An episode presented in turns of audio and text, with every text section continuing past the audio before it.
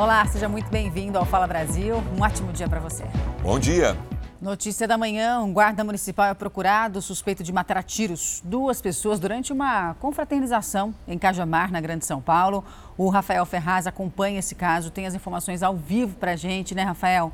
Um bom dia para você. Agora, o que, que aconteceu, hein? Teve alguma discussão? Eles se conheciam? Ao que tudo indica, sim, viu, Roberta? Bom dia para você, para o Sérgio e também para quem nos acompanha. Tudo indica, né, segundo as testemunhas, de que o guarda municipal que estava aqui de folga nesta chácara aqui em Cajamar, na Grande São Paulo, que ele teria se desentendido com os amigos é, Jader e o Wellington, né? Só que aí, depois disso, começou então uma discussão. O GCM sacou a arma do bolso e efetuou alguns disparos. Estas balas acertaram então os amigos. Um deles, o Wellington, ainda tentou correr, mas os dois não chegaram a ser socorridos para um hospital da região. Tiveram a vida interrompida aqui mesmo, nesta casa. A Guarda Municipal agora faz buscas para tentar localizar esse guarda municipal que estava de folga e que continua foragido. Foi uma manhã bastante delicada ao ver também outros agentes da guarda é, consolando aí a mãe que estava acompanhando os trabalhos desde as 5 horas da manhã. Inclusive, a gente está aqui preparando uma reportagem completa e a gente volta a se falar também aqui no Fala Brasil. Sérgio, Roberta. Uma assessora do Superior Tribunal de Justiça morreu ao cair de um penhasco quando fazia uma trilha nos Andes peruanos. Vamos com Vanessa Lima, ao vivo de Brasília. Vanessa, bom dia. Ela tinha algum tipo de experiência nessa aventura?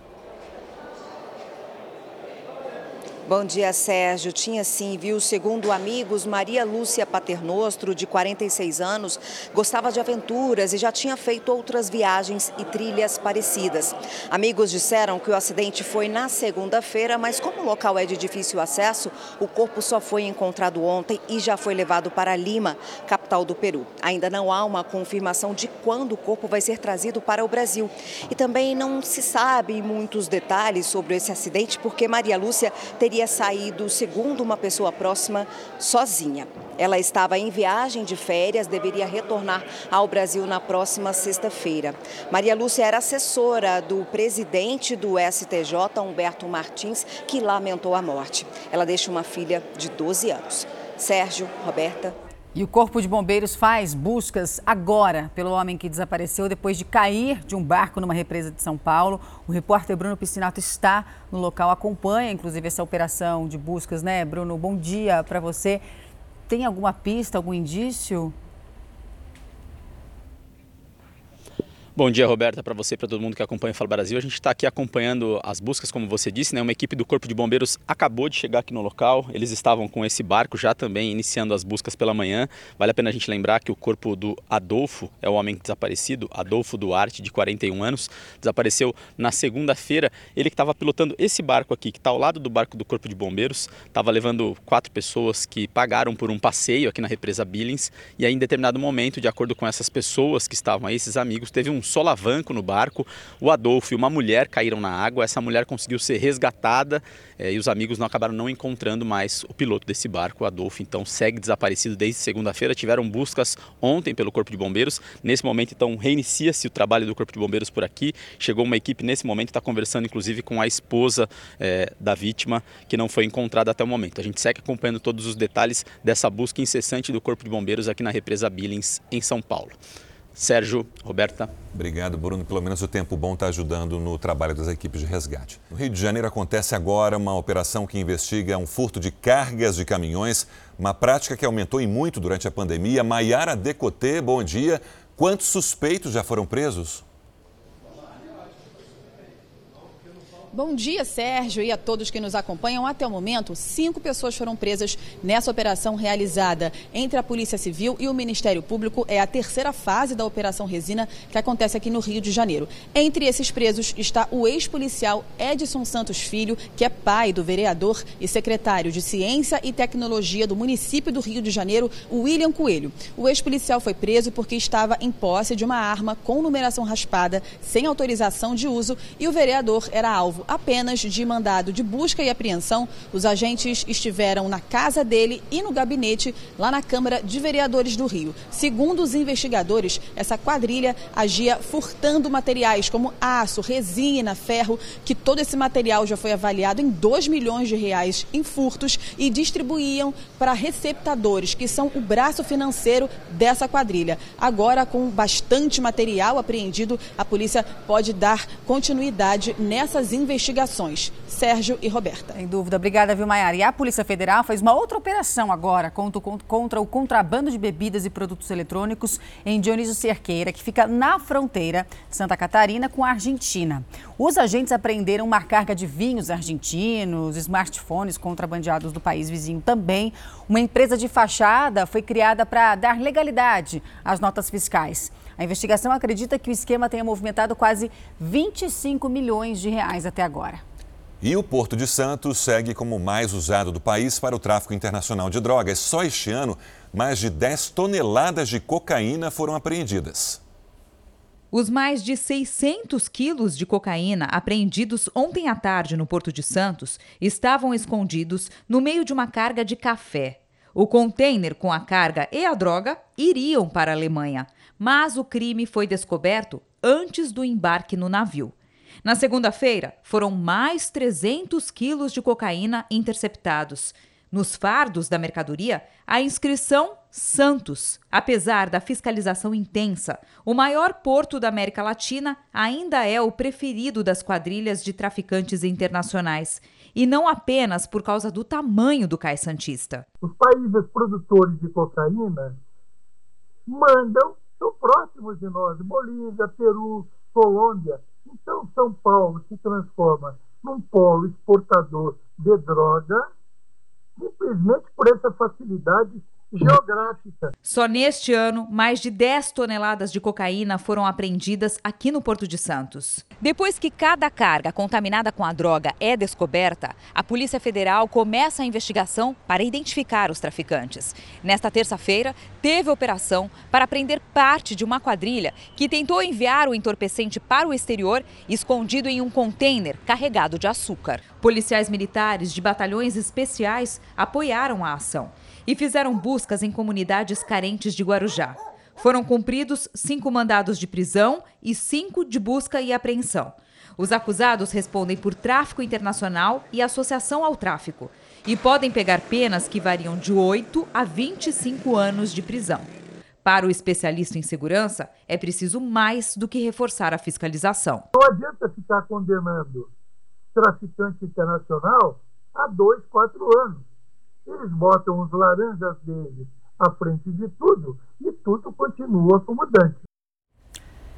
Notícia da manhã: um incêndio num lote de materiais recicláveis assustou os moradores de Brasília. O fogo se espalhou muito rapidamente. As equipes do Corpo de Bombeiros foram acionadas, né, claro, para conter essas chamas. E uma nuvem de fumaça tomou conta desse local. Olha, ainda não se sabe o que teria de fato provocado o incêndio, foi flagrado pelo helicóptero da Record TV. Eleições presidenciais, o MDB confirmou uma chapa feminina para a disputa e o União Brasil também terá uma mulher concorrendo à presidência.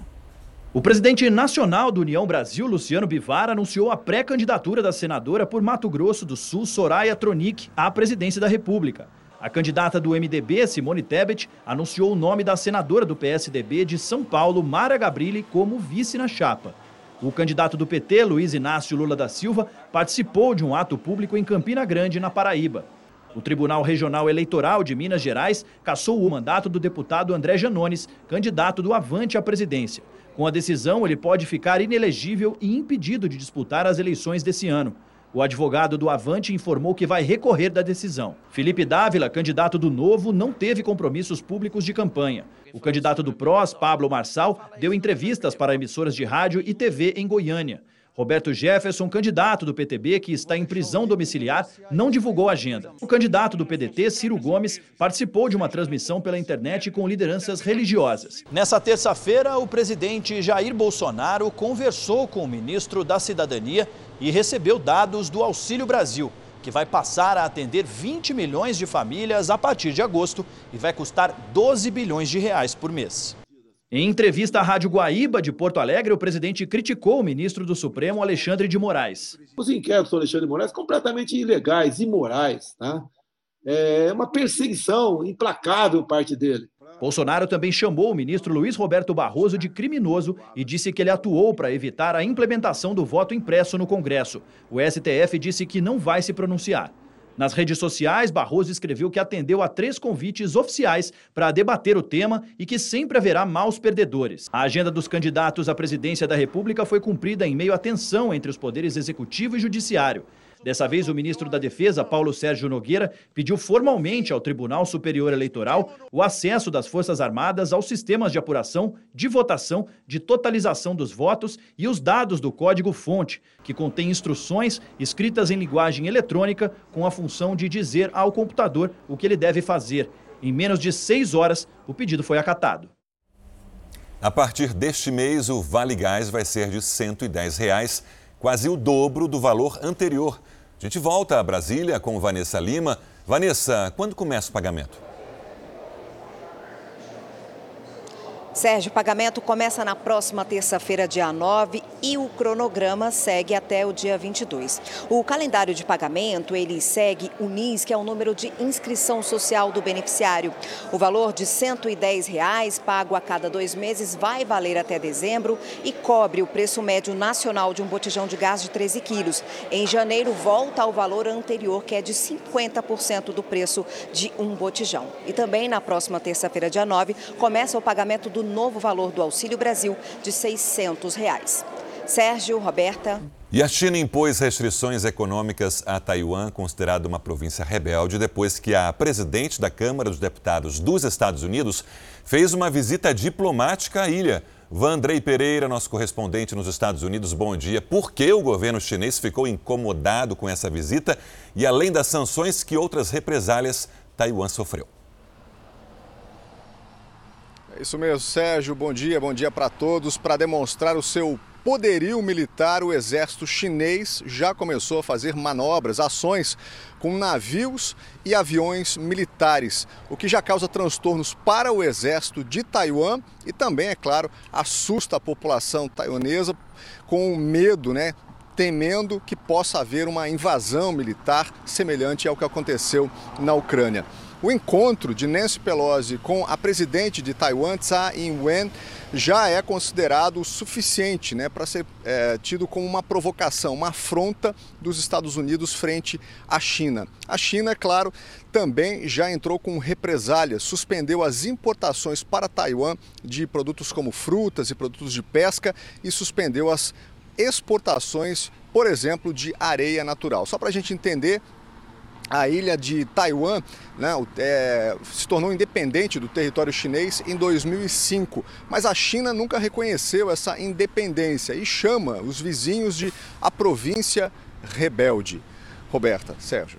Um líder em conflito muda o futuro de uma nação. Esse é o tema da terceira temporada da série Reis, que estreia na próxima quarta-feira. Mas a partir de hoje você já vai poder ver um resumo da primeira e da segunda temporadas.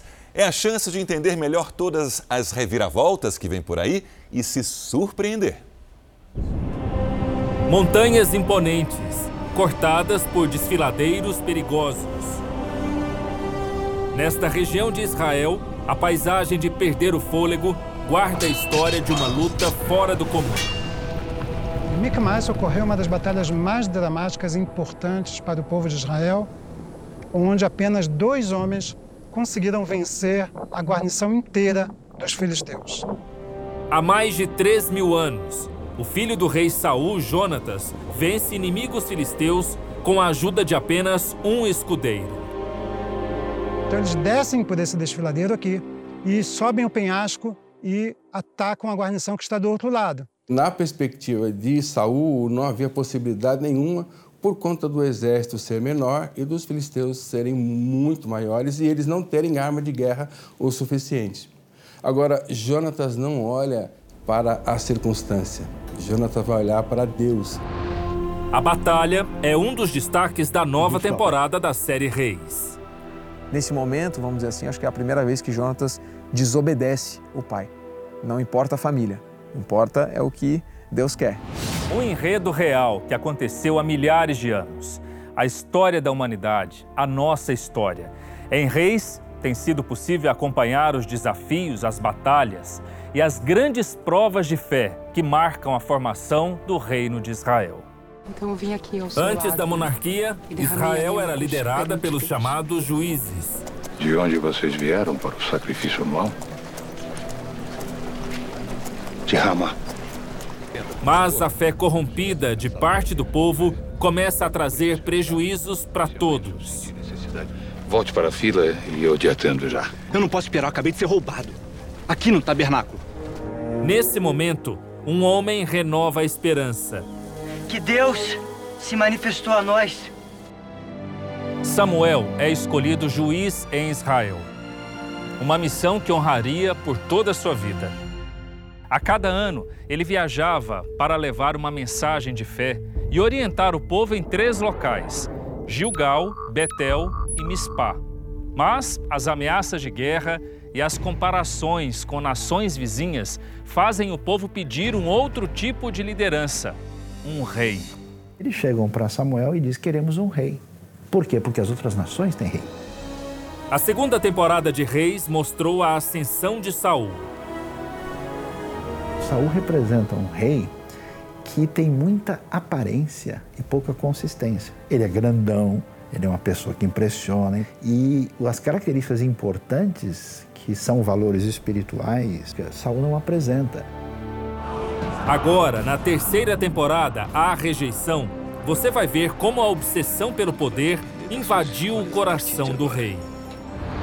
Elas me amam, Einoan. Ele fala, porque eu sou é, o poderoso, porque eu sou a pessoa que comanda. E aí a minha personagem vira e fala assim, eu achei que era Deus. Mas você já começa a perceber que ele acaba é, acreditando que, que ele é mais do que um homem, né? Assim. E ele nunca compreende uma coisa que Samuel diz bem do início. Você foi ungido a rei para representar a Deus diante do povo. Saul toma atitudes que vão surpreender a todos. Essa é a temporada onde a gente vai explicar isso.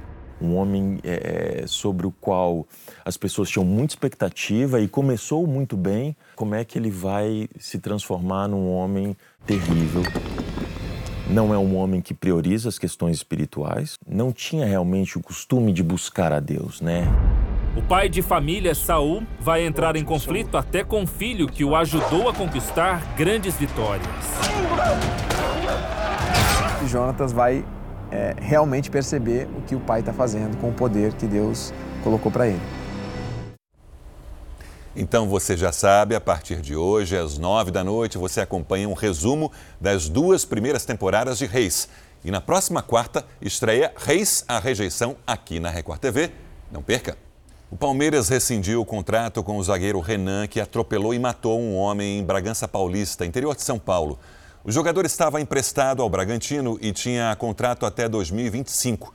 No dia 22 de julho, ele, que não tem carteira de habilitação, estava bêbado quando bateu o carro em uma moto. O motociclista morreu na hora.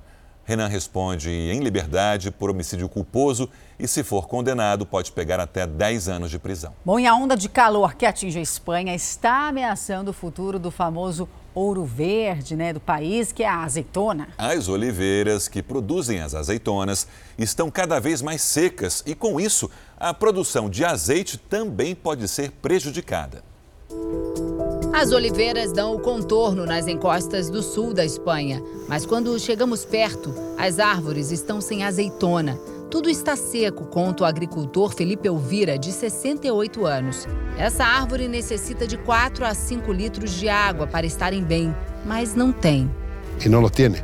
Assim como Portugal, a Espanha vive um período de seca extrema que vem afetando as plantações de oliveira. Um prejuízo para o setor, já que a Espanha fornece quase a metade do azeite do mundo todo.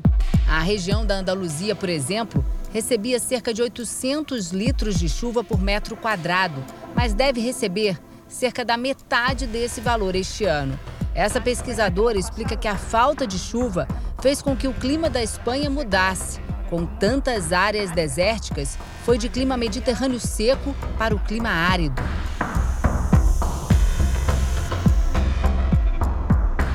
A Espanha teve só este ano três fortes ondas de calor extremo. Os agricultores, como o seu Felipe, não escondem a preocupação com as alterações climáticas e as consequências que podem vir pela frente nos próximos anos. Por serem árvores resistentes, as oliveiras serão mantidas. Seu Felipe conta que, mesmo com pouca chuva, as árvores se adaptam, mas este ano não haverá colheita porque elas não vão dar azeitonas. Segundo o governo espanhol, não é possível destinar mais água para o setor. A agricultura do país já usa grande parte dos recursos hídricos. Um impasse, já que sem a colheita, milhares de espanhóis perdem a única fonte de renda. O Fala Brasil termina aqui. Um bom dia para você.